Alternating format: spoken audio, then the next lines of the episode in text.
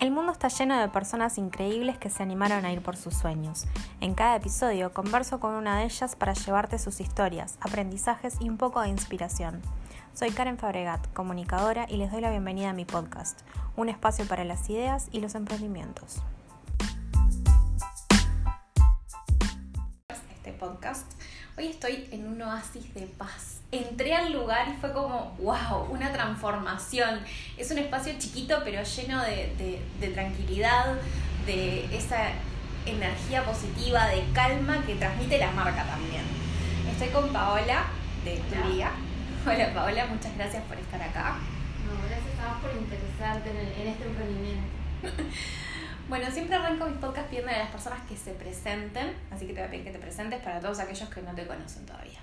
Bueno, mi nombre es Paola, tengo 38 años, eh, soy contadora de profesión, eh, tengo un niño de 6 y siempre sentí la necesidad de hacer algo creativo, cosa que no encontraba en mi profesión. Y hace, mis amigos y familia saben que hace muchos años, como 10, ponele, que siempre trato como de maquinar algo que yo pueda ser buena, que pueda hacer y que sea creativo. Entonces, como que hasta ahora siempre lo plasmaba en lo que era la decoración de la casa, eh, que, el tema de diseño me gusta mucho también, pero no dejaban de ser hobbies, no era nada que me generara ingresos. Y mm, hace un tiempo, de forma, hace dos años, de forma totalmente sin buscarlo, espontánea, descubrí que podía hacer esto y que lo, lo, hacía de una forma que habían interesados en comprar eso que yo estaba haciendo. Y tal, después fue todo un caminito de hormiga hasta que llegó un punto donde empecé a pensar que bueno, que realmente capaz que puedo dar, hacer ese proceso de empezar a, dedicarme a esto. Y soy la cara, o sea, soy Tulia, soy todo yo. Eh, ahora puntualmente unos meses mi hermana más chica me está ayudando porque vienen meses de más movimiento, pero básicamente soy la que hace todas las etapas del proceso. Tulia es una marca que se dedica a la creación de accesorios. Sí, a mí no me gusta llamarlos accesorios. Eso te iba a pedir que explicaras. Yo los llamo piezas, porque en realidad em, para mí tienen otro significado. Eso mismo Accesorio yo lo, lo asocio a algo más pasajero, más asociado a una moda, algo que ahora se usa un accesorio de esta forma, lo uso para esta temporada y después está, queda ahí. A mí, lo, más allá de, o sea, por un lado está que trabajo con las piedras y las piedras, podés creer o no que te transmiten algo, pero si crees, ya estás agarrando como un, no sé, un kit como de energía que cada uno lo, lo sabrá usar o, o darle el significado personal que quiera. Pero aparte a mí me gusta que sean piezas que sean, que duren y que sean atemporales. Y que si vos se la regalás a alguien sea algo que lo tenga durante mucho tiempo y que sea algo especial, que cuando se lo ponga se lo asocia a la persona que se lo regaló o al momento que estaba pasando. Muchas personas eh, vienen buscando un regalo para alguien cercano porque está atravesando un momento difícil. Tiene como todo un contenido emocional que que un simple accesorio de repente. Capaz que yo creo que esa palabra directamente la, asocio a todo lo contrario, algo pasajero y como mucho más superficial. Pero sí, muchas veces la forma simple que la gente lo, lo como encasilla es accesorios. ¿Y cómo surge toda esta idea? Bueno, yo tenía un tema que cada vez que me compraba cosas para mí es como que siempre le quería dar la vuelta. O no encontraba el largo que yo quería, o si lo compraba con un dije o algo en el momento me parecía que era divino, pero pasaron unos días y ya quería cambiarle algo. Y empecé averiguando eh, para hacerme yo un collar. Pero cuando empecé a buscar, a investigar, vi que em, a los lugares que llegué, capaz que había otros en ese momento, en realidad eran compras como de un monto determinado. Yo decía, pero yo quiero un collar, una pulsera y me voy a gastar un mínimo de compra. ¿Qué hago con esto? o sea, gastar todo eso, bueno, en fin. Eh, y, ahí pensé, y podría hacer algunos más y capaz que los vendan, o sea, gente más, más cercana. Fui al lugar copadísima con, con un monto reducido de dinero, compré todo lo que pude con eso y empecé a armar cosas. Este, en ese momento inicial muy diferentes a las que cantaron ahora, ¿no? En dos años fue todo un proceso. Y ahí empecé como a sentirme como que la creatividad la podía canalizar por ese lado. Y la verdad que facilidad manual tengo de siempre. Entonces como que no me resultó, si bien yo no había estudiado nada de eso, me resultó fácil y investigué, eh, la verdad que no, no, fui a hacer curso de nada, eh, empezar a armar las cosas y ahí empecé da, tímidamente a mostrar a la familia y amigos, más que nada mis primeros compradores. Y arrancó por eso, en realidad por una necesidad propia, no fue que detecté la necesidad en otras personas. Fue una forma de canalizar tu creatividad. La creatividad y algo tan bajado a tierra como que yo quería que lo, esas cosas que yo me ponía fueran de determinada forma. Claro. Decías que tus primeros compradores fueron familia y amigos. Sí. Para vos, en el mundo emprendedor, ¿qué peso tiene el apoyo de la familia y los amigos cuando recién empezamos a dar esos primeros pasitos?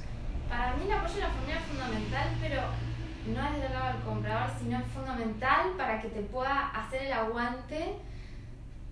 En mi caso, que, que, que tengo, o sea, mi casa o tenía otro trabajo y un niño chico, es fundamental el apoyo de, de, hacerte el aguante en eso, en que vos necesitas también un tiempo para el emprendimiento. Claro. Entonces, ese apoyo emocional y práctico es fundamental. Mm. Y después siempre tus primeros compradores van a ser familias y amigos, porque no te conoce nadie al principio. Claro. Decías que sos contadora. Sí. ¿Y em, todavía seguís ejerciendo? Sí, hice como un proceso en este tiempo de ir dejando clientes particulares, después fui dejando uno de mis trabajos con horario fijo y ahora estoy con el, me queda solo uno de, horario fijo y estoy como en un proceso de rever qué va a pasar con eso. Eh, o sea, yo me dediqué a la profesión bastante tiempo porque me dediqué desde que estaba en la mitad de la carrera. Y me ha dado muchas cosas buenas, pero la realidad es que ahora siento que no estoy alineada con eso, con ese perfil. Valoro un montón esas herramientas que tengo, que capaz que otro emprendedor las tiene que ir a buscar en alguien externo o se agarra de los pelos. A mí no me cuesta toda esa parte de gestión, de administración, de impuestos, todo eso. Y lo canalizo en eso y lo, lo encuentro valioso, pero no me siento ahora alineada con ese perfil. Entonces es un proceso de cambio que me gustaría seguir en ese camino. ¿Crees importante mantener eh, el trabajo de sueldo estable? Bueno, estoy en esa transición. esa decisión es importante, es difícil y no es lo mismo si vos estás sola, así vos tenés una casa y, e hijos. Cada situación particular es específica. E, es diferente porque tenés otras responsabilidades asociadas y otros este, gastos fijos asociados, tan prácticos como nada de educación y nada. Entonces es una decisión difícil y yo estoy atravesando ese momento, así que ya nos contarás más, más adelante. te voy a contar. Contabas que sos mamá. Sí. ¿Cuál es para vos la receta o la forma de mantener ese equilibrio entre el emprender y el ser mamá? Es difícil, es difícil y más en el momento si vos encima del emprendimiento tenés otro trabajo como dependiente. Es muy difícil.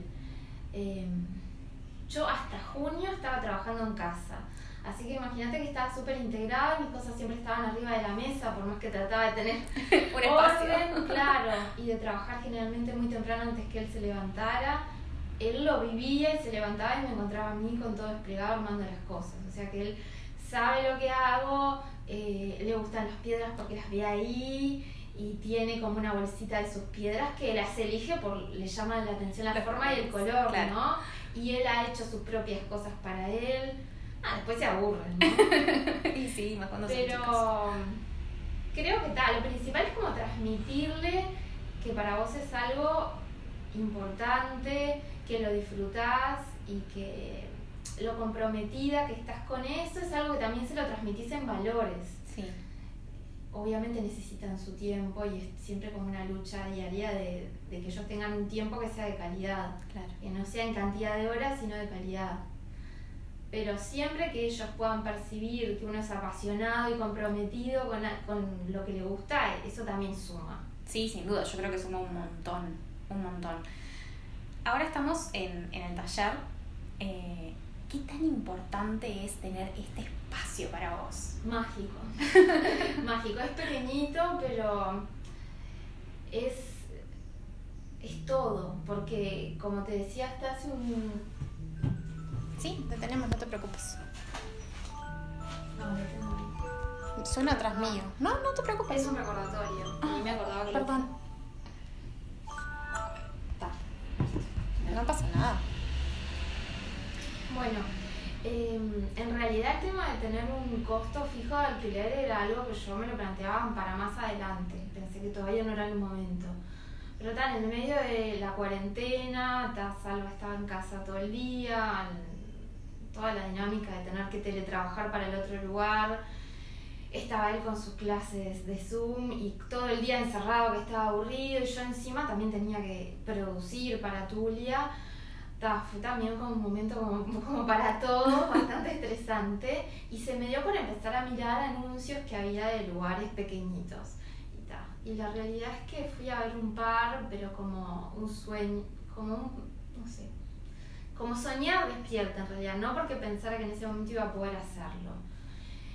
Y de casualidad di con esto, eh, y era como justo, era, era justo, era, era pequeño, podía si me ajustaba estar a mi alcance, en un lugar donde está pensado también para emprendimientos y, y nada, la energía que tiene, eh, la chica que los alquila es increíble y como que capaz que fue fundamental eso, la conversación con ella y decir, no te preocupes, de alguna forma lo vamos a arreglar. Esto es para vos y tal cual. Qué importante a veces prestar atención a esas señales, ¿no? Sí. Bueno, fue todo cruzado porque yo eh, en realidad este lugar lo había conocido por, por otra marca que estaba acá. Y había- yo amo la ciudad vieja y, y este lugar me había encantado. Y en ese momento le había escrito, eh, le había mandado un mensaje que nunca me contestó. Y yo dije, bueno, tal, no será para mí y ya está. Y después de tantos meses, eso fue como en diciembre, en junio, le volví a escribir, a ver, no pierdo nada, si tiene algo Claro. disponible. Y justo lo tenía disponible y justo en ese momento me había podido responder, que el otro mensaje le había quedado traspapelado. Es como que fue mucha casualidad junta. Las cosas eh, a su momento. Sí. Yo creo, soy muy creyente de eso, de que las cosas se dan cuando se tienen que dar y cuando estamos preparados para dar ese, ese cambio o ese salto. Sí. Hablemos de piedras. ¿Cómo fue encontrarte con ese mundo?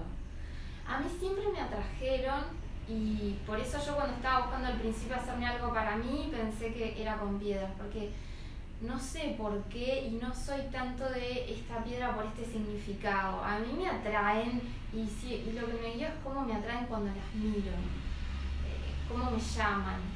No soy tanto de decir necesito esto y voy a buscar la piedra que tenga esa propiedad.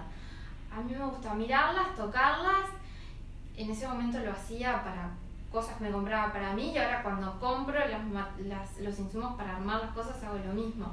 Yo las miro, las toco y, y es lo que me transmiten y las elijo por eso. Y después veo cómo las combino, en qué las voy a usar, pero es lo, lo, lo primero es eso. La intuición. Sí, exacto. Es, la, es como la comunicación, eso que se genera en ese momento. ¿Cómo? Capaz que es un tanto difícil, pero es algo que incluso yo me pregunto, que, que tengo muy poco camino transcurrido en, en el área de, de las piedras energéticas. ¿Cómo nos damos cuenta cuando una piedra es real y cuando Es es, difícil. sintética? Sí, es difícil. Yo te diría que estéticamente, salvo algunas muy particulares, que la imitación es como te das mucha cuenta porque es dif- difícil, es diferente. eh, más que nada va en, para mí en la confianza del lugar donde lo compres. Eh, yo cuando compro busco que sean lugares que sean sinceros y que me den confianza y que sepa que le pregunto yo, si yo no me doy cuenta alguna si es, sintética o es natural y sé que me lo dicen. Y si es en, o, o si es un lugar que no, que no tengo esa, esa relación, le voy a hacer bastante énfasis en que para mí eso es importante. A veces uno está más acotado en la variedad que ofrece por eso también, en la búsqueda de eso. Claro. Y después sí, la experiencia quizás, pero a mí me sigue resultando difícil y es como que. Nada, hay, hay imitaciones sintéticas que son muy parecidas igual. y hay otras que no. A veces, ¿sabes qué es el indicador del precio? Sí. El precio, porque esa piedra, si fuera natural, es carísima. y vos ves que está disponible un precio que no puede ser. Que no puede ser. Ese es otro indicador importante. Eh, la confianza, sin duda, lo que vos decías, eh, ustedes trabajan con piedras naturales. Sí, mi objetivo es que sean piedras naturales y siempre cuando hago la compra de las piedras hago énfasis en eso. Eh, prefiero tener menos variedad o a veces estar esperando y no reponer algo que sé que están esperando mucho. Como te pasó ahora. como esto. Eso es hermoso. pero me está mostrando un japamala hermoso, pero hermoso. Está hecho con, lo que veo. Piedras de siete chakras. Las piedras asociadas a los chakras hay un montón. No es que solo hay una cada chakra, pero da, esta es la combinación que yo elegí que se asocian al color, ¿verdad? Según el color de la piedra, es el color de la energía que conecta con el chakra. Y yo busco que, tal, que justo esas también tengan alguna propiedad asociada a ese chakra. Pero, nada, eso de las piedras, lo que te comentaba, del, tema de si son reales o no. Si no es por lo visual, a veces es el precio, y si no, el tema de la confianza donde lo estés comprando. Sí, creo que sí que es, es, es una buena arma para darnos cuenta. ¿Cómo manejas la comunicación de algo que es tan eh, asociado a, un intangible? Porque la energía en realidad uno no la puede tocar, la puede sentir. Sí. Y veo que tú comunicas bastante en el blog, tenés varias entradas relacionadas al tema de, de, la colorimetría de las, de las, de las prendas, perdón, de las piedras. Y eh, de sus propiedades energéticas. Eh, mismo en, Instagram estás continuamente comunicando sobre las propiedades de X piedra, de, bueno, eh, las de Palo Santo, sobre limpiezas energéticas. Acá hay algo súper importante que a mí siempre me gusta aclarar, es que yo no soy gemoterapeuta y a veces me escriben y me dicen, no, estoy pasando un momento de eh, esta situación complicada y qué piedra es para mí.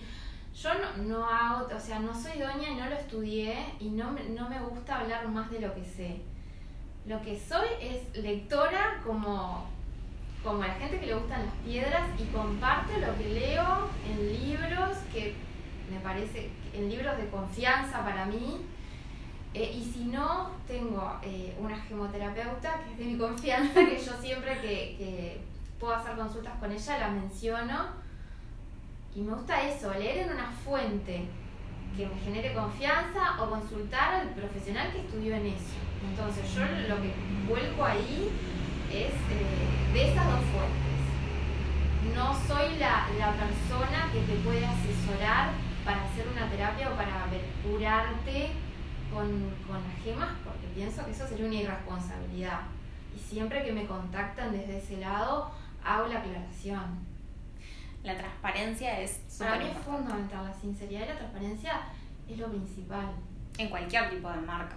Exacto, exacto. Y aparte a mí no me interesa mostrar algo que no soy, o sea, mi, formación no tiene nada que ver, me encanta esto que hago, eh, me manejo principalmente por la intuición. Es eso, básicamente es la intuición y ser sincero y transparente es esa relación que me interesa generar. Sí, creo que eh, esa transparencia general que hablábamos recién se nota y bueno, yo se lo comentaba antes de empezar a grabar, cuando entré acá fue como realmente meterme adentro de Tulia porque podía sentir eh, que la marca estaba en, en los espacios, es un lugar súper luminoso, que tiene como es difícil transmitir en palabras, pero hay como una energía súper tranquila, uno se siente relajado y creo que va de la mano de, cuando uno construye una identidad de marca, poder encasillar esas, eh, esas aristas, esos escaloncitos que vas construyendo y me parece que, lo has hecho excelente, si puedo decir. O sea, sí, a veces me escriben eh, personas que compran las piezas y me dicen, sentí la energía eh, cuando me llegó, me parece alucinante, increíble eso. O sea, la energía que está hecho es de un lugar de algo que me encanta y que tiene mucho amor y que está cuidado en todos los detalles. Pero vos no sabés que llega al otro lado, esas manos que lo reciben. Cuando me escriben esas cosas es como impresionante. ¿Cómo eh, cuidas el ambiente vos? Bueno, yo lo aprendí cuando viniste, no sé si se sintió. En realidad, a mí lo que me gusta siempre tengo mis ramitos de hierbas, ir quemándolos. Eh, porque es como, yo siempre cuento, cuando llego de mañana temprano es como conectar con que llegué acá y es mi espacio y estoy enfocada en algo que me gusta y es como que trato de hacer el corte con todas las cosas que uno puede traer en la cabeza o preocupaciones o lo que sea de otros temas que no tienen nada que ver. Entonces es como también como una bienvenida a, a, esa, a ese rato del día que lo voy a dedicar a algo que me gusta y que ponga la energía en eso. Entonces, si no prendo palo santo, prendo los, las hierbas. Es como que me ayudan a enfocarme. Y bueno, y a su vez me parece también que hace como circular la energía que hay acá. Eh, nada, me gusta regalarlos los ramitos también en general. como que está, cada uno de, los que está cerca eh, tiene los ramitos también para tener su, su espacio protegido. Y a mí me pasa también cuando me siento a escribir o, a, proyectar eh, siguientes podcasts o a editar, me gusta también como hacer ese corte que nombrabas vos y decir, ok, listo, ahora me enfoco en esto, a mí me gusta prenderme velas, a veces prendo sí, palo santo. también velitas, es cierto.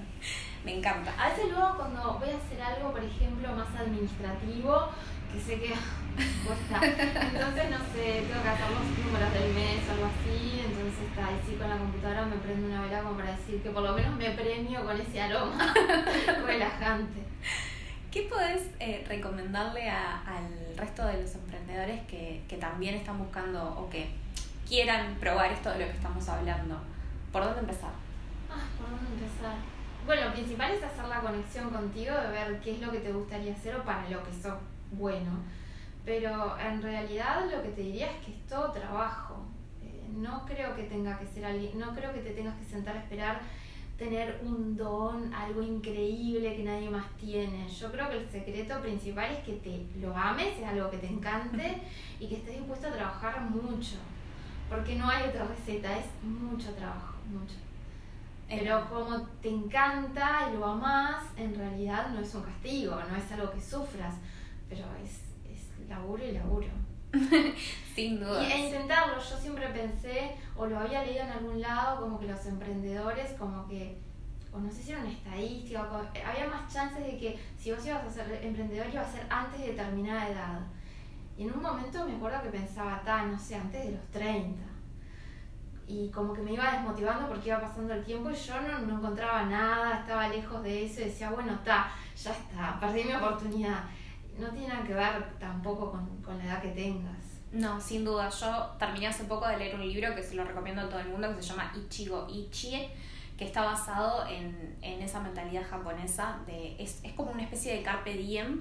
Y hay una frase que, a mí me marcó muchísimo porque, de hecho, este podcast nace de ahí, de, de la búsqueda personal, de saber a qué me voy a dedicar y etcétera eh, nosotros venimos muy marcados con el a los 25 tenés que estar recibido, casado, eh, con la vida resuelta y estabilidad económica. Y no, muchachos, la vida no es así. Pero elegir aparte una carrera en la instancia de inmadurez. 17 años, es imposible. Ni siquiera sabes en qué consiste la carrera, a menos que justo, no sé, te vas a un familiar muy cercano, es que ni siquiera sabes. No, no, no. Estos, estos escritores contaban que en Japón es muy común que una vez que las personas eh, se terminan su, su vida laboral, que se jubilan, no me sale la palabra, que se jubilan, se dedican a lo que realmente les apasiona. Entonces hay un millón de emprendedores de 70, 80 años. Con toda la madurez que tienen del camino recorrido. tal cual. No nos limitemos por la edad porque no es un límite. Podemos dedicarnos a lo que nos gusta a la edad que sea. Mm. Hay chiquilines de 17, 18 años que tienen startups y tienen genial. Y hay gente de 50, 60, 70 que también, estos, por ejemplo, eh, ellos ponían el ejemplo que si vos vas a Japón, es muy común que los tours gratuitos sean guiados por jubilados. Porque vivieron toda la vida en la ciudad, porque les apasiona el contacto con los turistas y dijeron, ok, voy a hacer esto. Entonces los ves súper contentos y son personas mayores que en nuestra cultura tendemos a hablar de la obsolescencia a cierta edad. Por eso también ese límite de la edad, como diciendo, si querés emprender o querés empezar nuevo, tiene que ser antes de determinada edad. No. No. no. Me encanta todo esto que hablamos, pero yo en realidad quería que eh, recomendaras algo para hacer como ese corte mental cuando uno se sienta a trabajar, que yo decía, yo me prendo una velita y vos te prendes el palo santo. Sí era eh, a ese lado quería que recomendaras algo. Eh, como de, a mí lo que pasa que me surge mucho, me, me, me hace mucho efecto la parte de los aromas.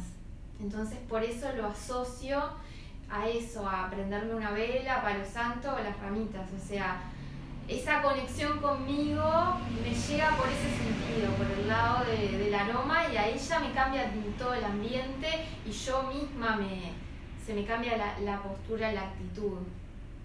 Capaz que habría que hacer una especie de descubrimiento personal de qué es lo que le funciona a cada Exacto. uno. Hay gente que escucha música, mucha gente, y con la música es como que también los centra y los lleva. Sí, es, es cierto. A mí la música a veces me funciona, otras veces no. A veces Sí. necesito que... Silencio. Exacto. Silencio.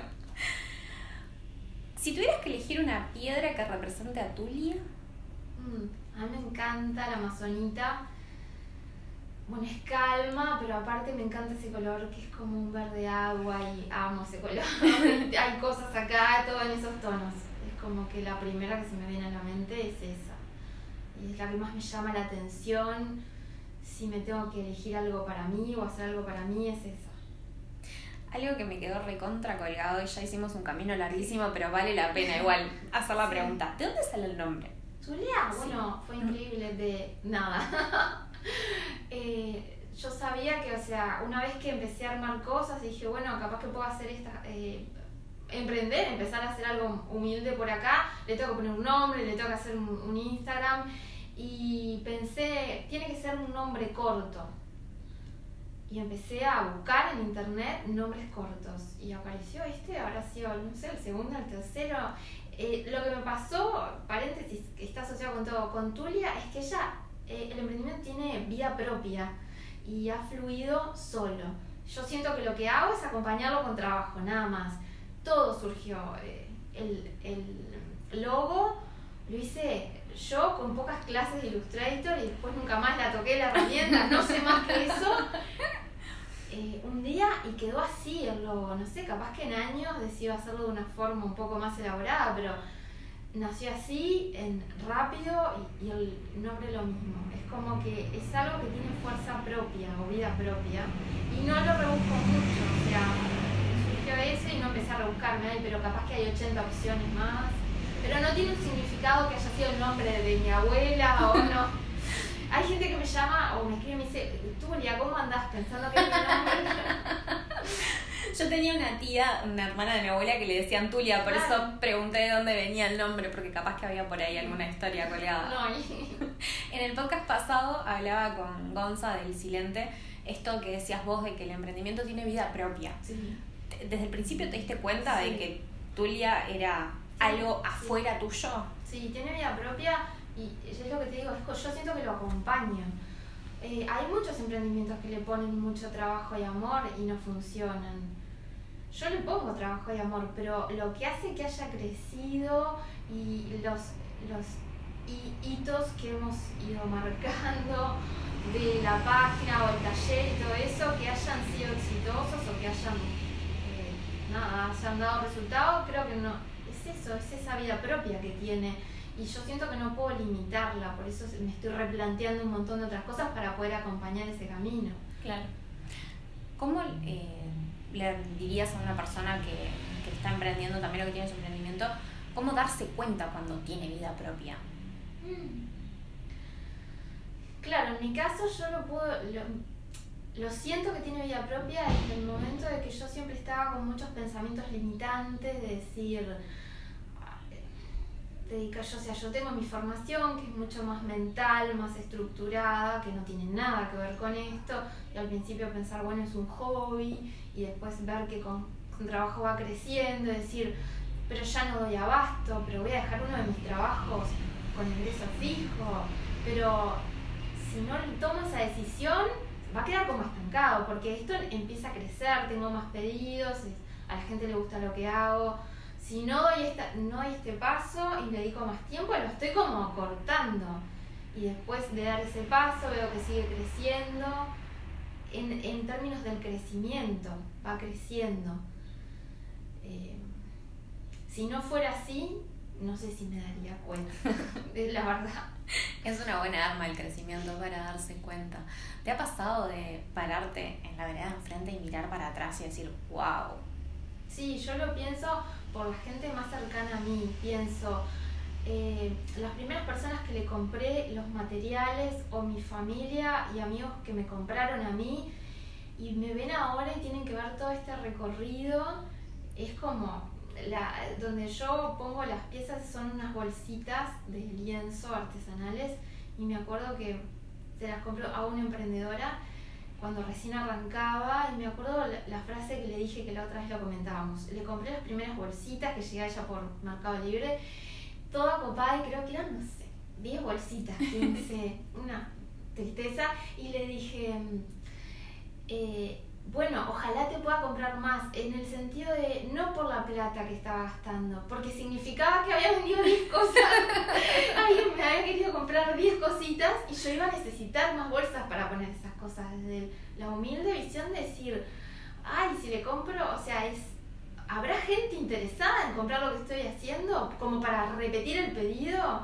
Y nada, pasaron dos años, dos años y algo, y obvio le sigo comprando a ella, que es una divina y a otro volumen que nada que ver y ella vio todo el proceso cero qué increíble sí em, algo que vuelvo a tocar porque realmente creo que, es excelente es la identidad de marca que tiene. Mm. ¿Cómo crees vos que se construye una identidad de marca? Todo, todo ese tema a mí descubrí con Tulia, que yo para mí chino, no entendía nada, que me encanta.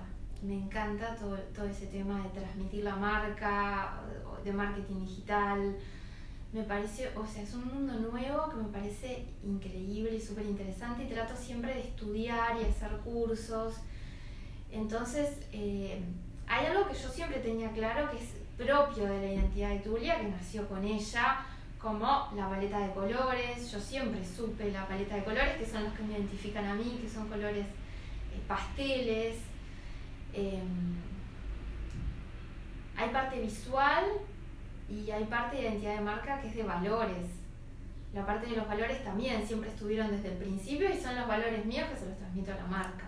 Después todo el tema más visual de la marca, de la identidad de marca, fui estudiando y, y leyendo sobre eso, entonces eso me ha dado herramientas para transmitirlo de una forma más eficiente.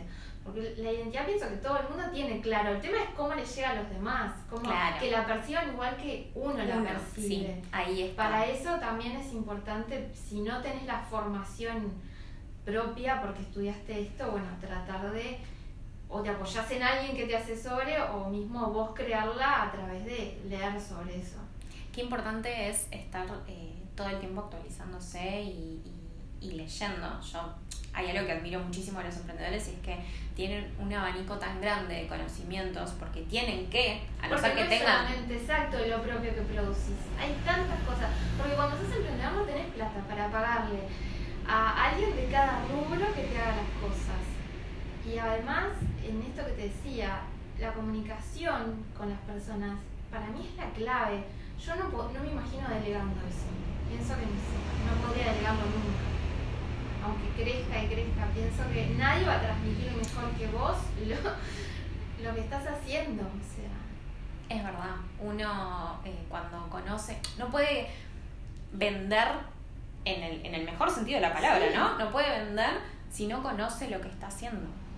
Es, es la base de, cualquier eh, marketing que, que uno estudie o que vea. Y es la realidad, o sea, es imposible intentar vender algo que no conoces o nadie va a responder con tanto amor como vos, pienso, ¿no?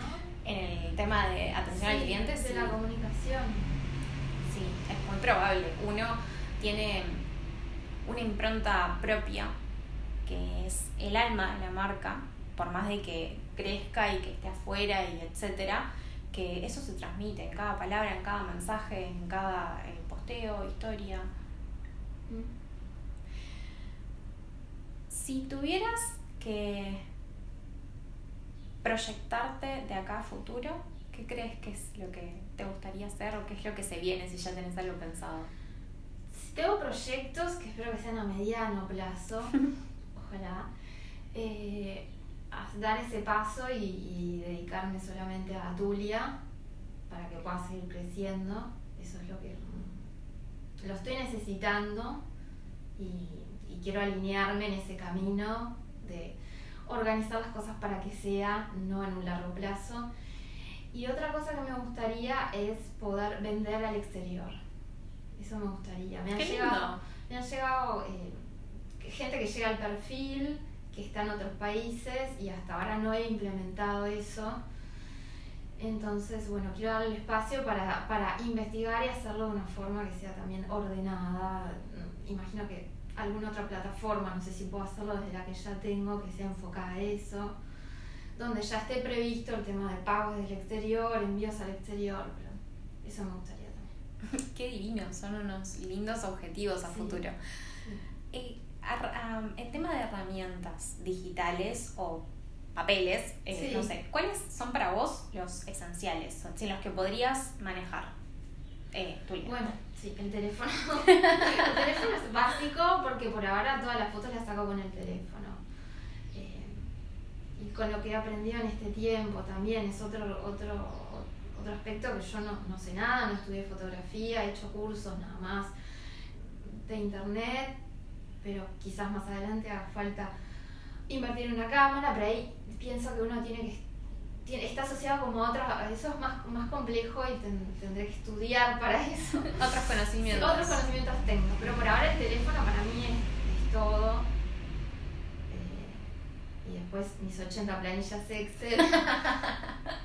y también escribo mucho en papel, me organizo la semana, me organizo todo lo que voy a hacer en papel y después lo tacho y lo, lo reacomodo para mí el apoyo en esquemas es básico, eso también viene de la, de la profesión.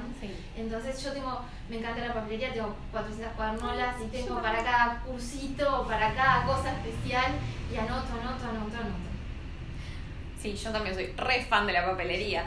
Creo que cada uno eh, va en este camino buscando qué es lo que le queda mejor, lo que le queda más cómodo. Hay gente que utiliza agendas en papel, yo soy una, hay gente que utiliza agendas en digital. Yo la verdad es que todavía no me he adaptado, no.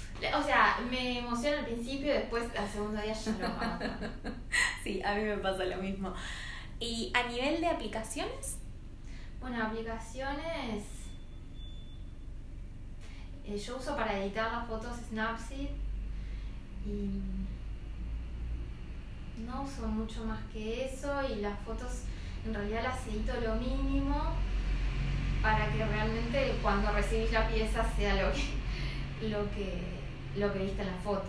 Así que déjame pensar. No, no se me ocurre ahora. Pero usé muchas aplicaciones. Está bien. No todo el mundo usa un montón de aplicaciones en las redes, eh, ¿qué redes manejas? La realidad es que tengo Facebook e Instagram. El Facebook, porque tengo, hay que tener la cuenta de Facebook porque la Instagram está asociada. La realidad es que me, me identifico mucho más con el público de Instagram y tenemos una comunicación mucho más fluida. Si ves, no sé cuántos seguidores tendrá en Facebook, pero son pocos. Em, nada, creo que se percibe eso y me identifico y me comunico mucho más con ese perfil. Eh, esas y, la, y donde en realidad es otro medio es la página, que en realidad es el único medio donde se pueden comprar las piezas.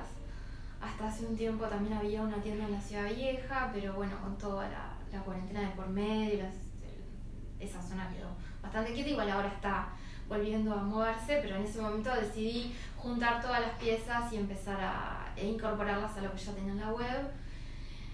Y la verdad que la web funciona bárbaro. Es, a mí me facilitó muchísimo. Canaliza, es amigable en el uso y canaliza mucha comunicación que antes se daba por mensaje y que eso insume tiempo. Y ahí vos tenés la foto, tenés, aparte de la descripción de los materiales, tenés las propiedades de esas piedras y te da la posibilidad de ver lo que está disponible, porque lo que está ahí está disponible y podés pasear y ver de lo que está disponible lo que te gusta más o la que tiene propiedades que son las que vos estás necesitando. Algo que a mí me encanta de tu web es la parte del blog donde tenés las notas, que me llamó muchísimo la atención la cantidad de entradas que tiene. Sí, tengo que incorporar, o sea, eso también, me gustaría incorporar más contenido ahí, pero también es un tema de tiempo. Y a veces tengo que elegir el contenido, dónde lo incorporo, si es a Instagram o es ahí, pero me gustaría poner más cosas. para mí el blog asociado a una marca es algo que es un canal de comunicación que tiene un potencial increíble porque uno le da al consumidor algo más que el simple hecho de vender un producto. Exacto. Ese es el objetivo también. Que, que obtengan, que no sea nada más eh, eso que van a comprar, sino que haya otro valor. O sea, básicamente es la información que se llevan y que sea también, como hablábamos, sincera, o sea, transparente, que sean cosas que sean reales útiles, porque puedes llenar de información que en realidad no te suma. Sí, eso siempre que puedo este, está bueno. Si tuvieras que definir a Tulia, ¿cómo lo harías? Mm. Imagínate que es una persona.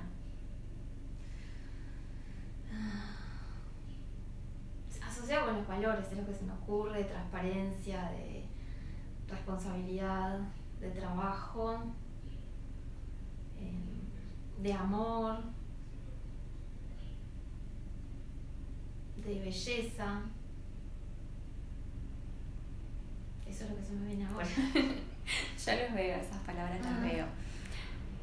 ¿Qué piedra eh, recomendás para los emprendedores?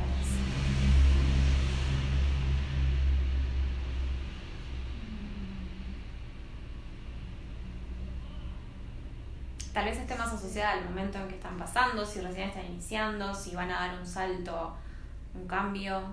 Capaz.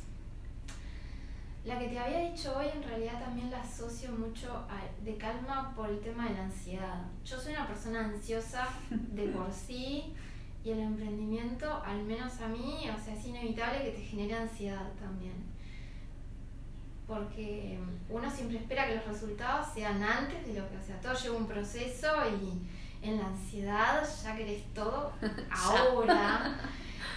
y creo que la ansiedad es algo que debe ser bastante común, que le debe pasar a otros ¿A todos?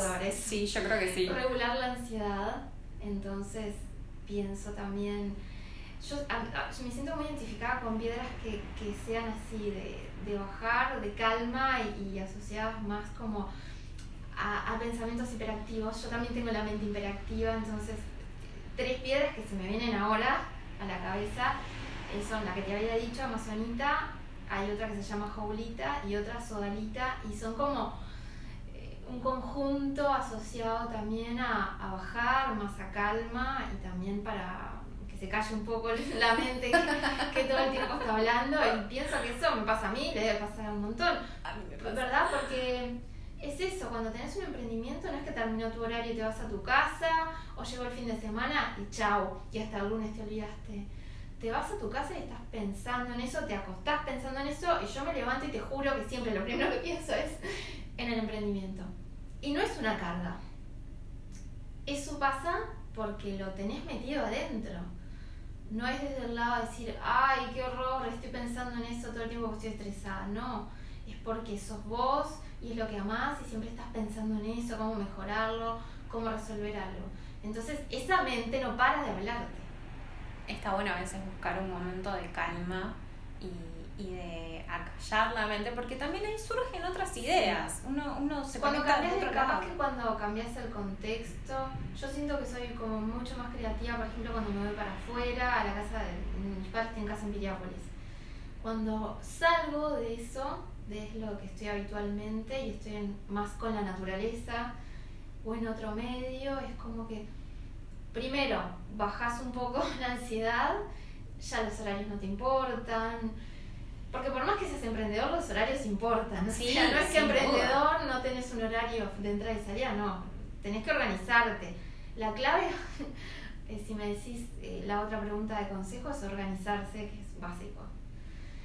Em, pero volviendo a lo que me estabas diciendo, en esos momentos donde haces un corte y estás en un lugar que no es el que estás siempre y bajas un poco, te surgen también ideas desde otro lugar súper importante poder, eh, si tenés la posibilidad, a veces de pronto no podemos ir a, a otro departamento o al campo o a lo que sea, pero tomarse un ómnibus y salir del entorno en el que estamos, no sé, en mi caso, bueno, yo vivo en el final, estoy rodeada de, naturaleza, sí, soy una, soy una sortuda, es verdad.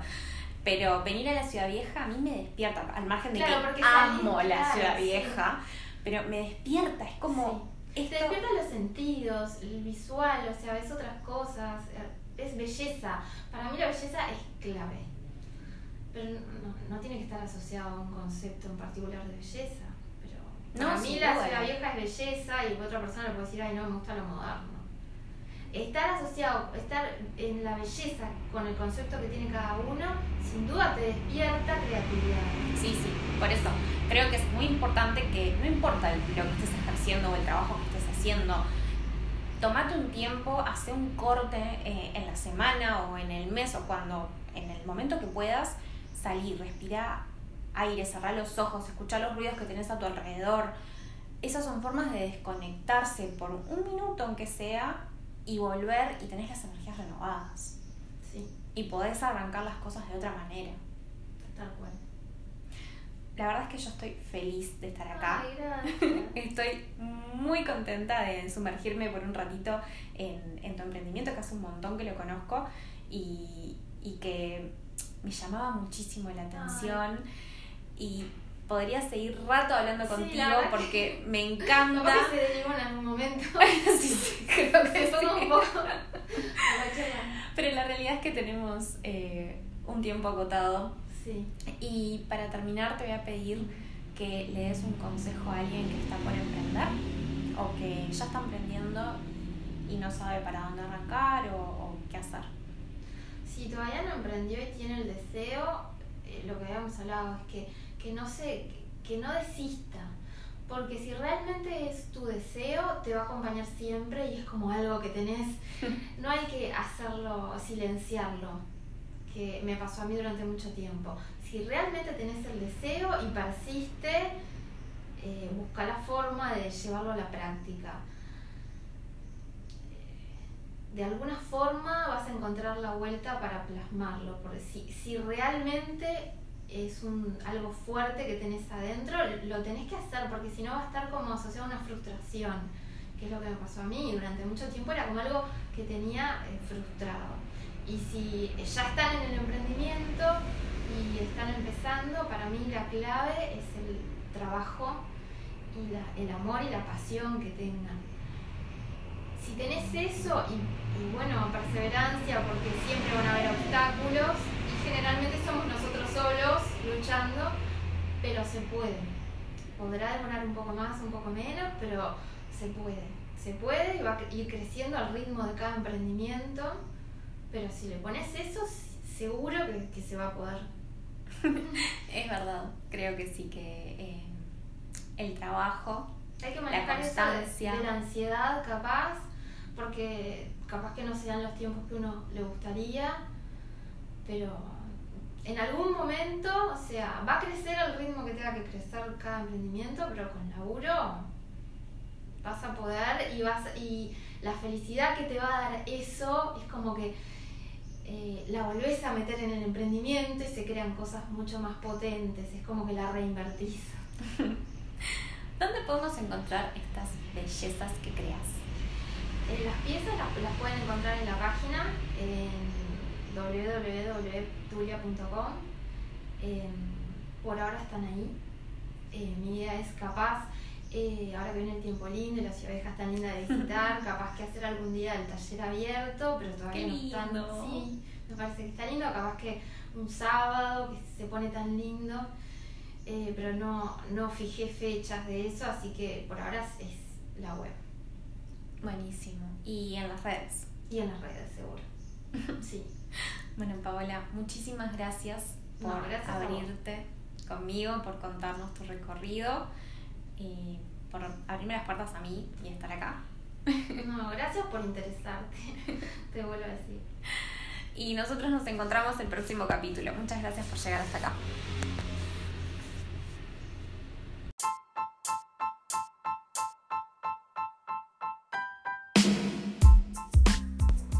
Esto fue todo por hoy, gracias por acompañarme. Si te gustó este episodio, puedes hacerme llegar tus comentarios aquí abajo, rankear o suscribirte a mi podcast o encontrarme en Instagram como Confesiones de una Millennial. Nos volvemos a encontrar en 15 días.